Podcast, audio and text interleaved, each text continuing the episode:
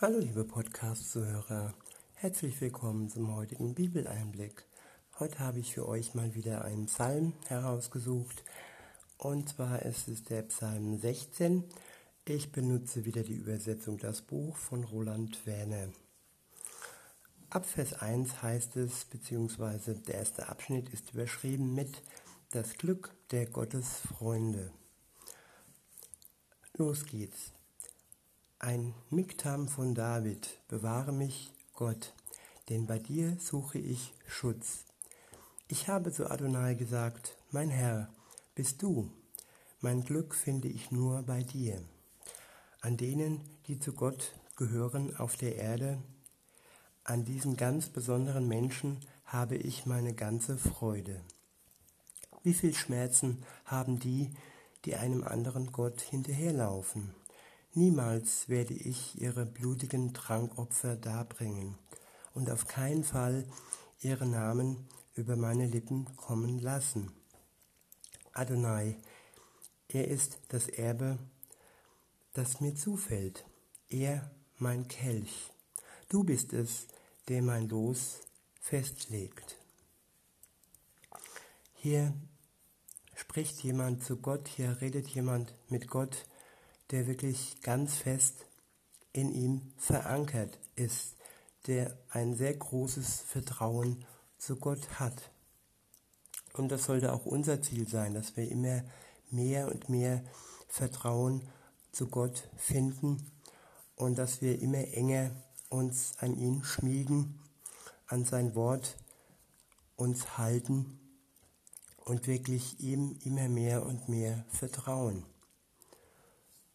Da ist uns David wirklich ein wunderbares Beispiel. Weiter geht es in Vers 6. Ein schönes Land wurde mir zugemessen. Ja wirklich, mein Besitz gefällt mir sehr. Preisen will ich Adonai, er ist es, der mir Rat gegeben hat. Selbst in der Nacht spricht mein Gewissen zu mir.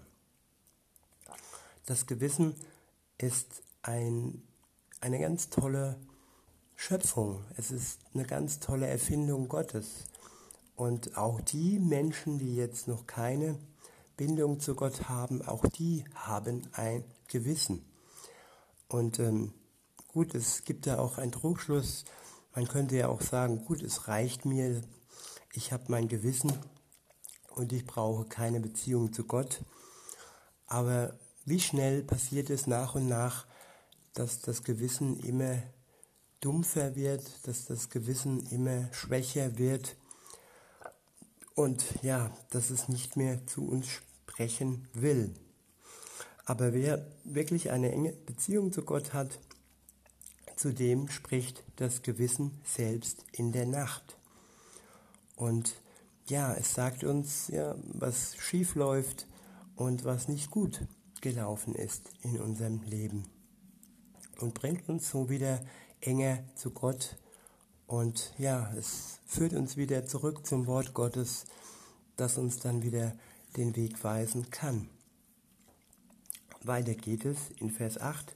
Dort steht, Adonai habe ich jederzeit vor Augen, weil er mir zur Seite steht, werde ich nicht ins Wanken kommen.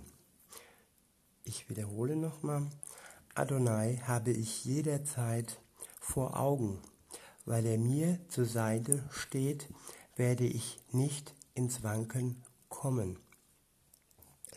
Ja, wenn ich etwas vor Augen habe, dann setze ich meinen Blick bewusst ein.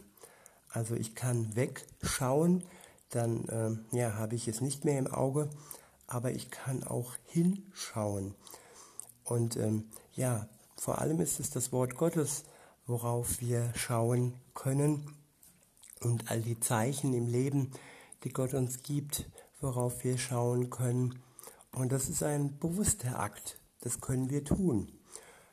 Und wenn wir das tun, dann werden wir gewiss sein, dann werden wir nicht ins Wanken kommen, weil Gott uns zur Seite steht. Das ist eine Zusage, ein Versprechen und darauf können wir bauen. In Vers 9 heißt es, darum freut sich mein Herz und mein Innerstes bricht in Jubel aus. Selbst mein Körper wird ganz sicher ruhen. Ich wiederhole, darum freut sich mein Herz und mein Innerstes bricht in Jubel aus. Selbst mein Körper wird ganz sicher ruhen. Ja, Freude im Herz und Ruhe im Inneren und Jubel. Ja, Jubel ist eine Sache, die möglich ist, wenn wir wirklich eng an Gott dran sind. Und sogar unser Körper wird ganz ruhig.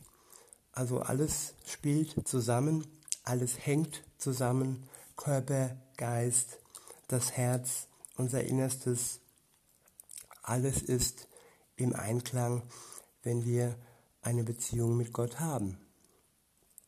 Weiter heißt es in Vers 10, denn du wirst meine Seele nicht in der Totenwelt, denn du wirst meine Seele nicht der Totenwelt überlassen.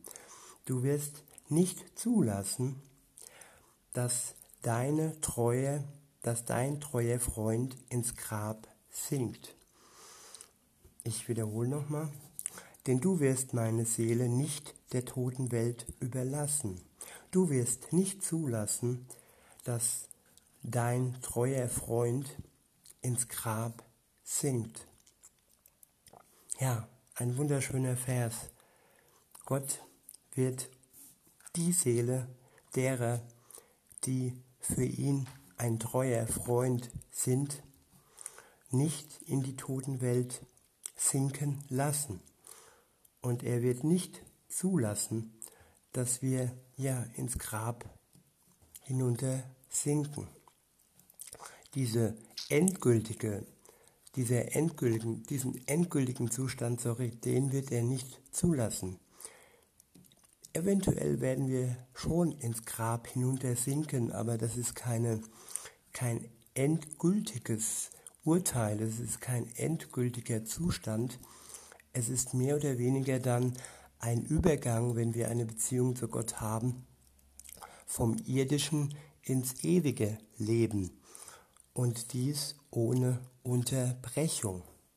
Nur für die anderen sind wir dann erst einmal, wenn die Welt so weiterläuft wie bisher und Jesus noch nicht gekommen ist, für die anderen sind wir dann erst einmal verschwunden. Aber für Jesus und für sein Reich, für seine Welt werden wir nahtlos in die Ewigkeit hinübertreten. Und im letzten Vers heißt es dann, Du eröffnest mir den Weg des Lebens, unsagbare Freude in deiner Gegenwart. Wunderbares hältst du für immer in deiner rechten Hand bereit. Ich wiederhole nochmal, du eröffnest mir den Weg des Lebens, unsagbare Freude in deiner Gegenwart. Wunderbares hältst du für immer in deiner rechten Hand bereit. Gott öffnet uns den Weg des Lebens. Wie gesagt, vom, vom irdischen Leben hinüber ins ewige Leben. Und er hat für uns unsagbare Freude in der Gegenwart, hält er bereit. Wir können uns jetzt, jetzt in der Gegenwart freuen und das unsagbar, unendlich und Wunderbares hält er für uns in seiner rechten Hand bereit. Und in diesem Sinne haben wir Grund zur Freude, haben wir Grund zum Jubel und dies schon heute und dies auch hinüber bis ins ewige Leben. In diesem Sinne wünsche ich euch einen schönen Tag und sage bis denne.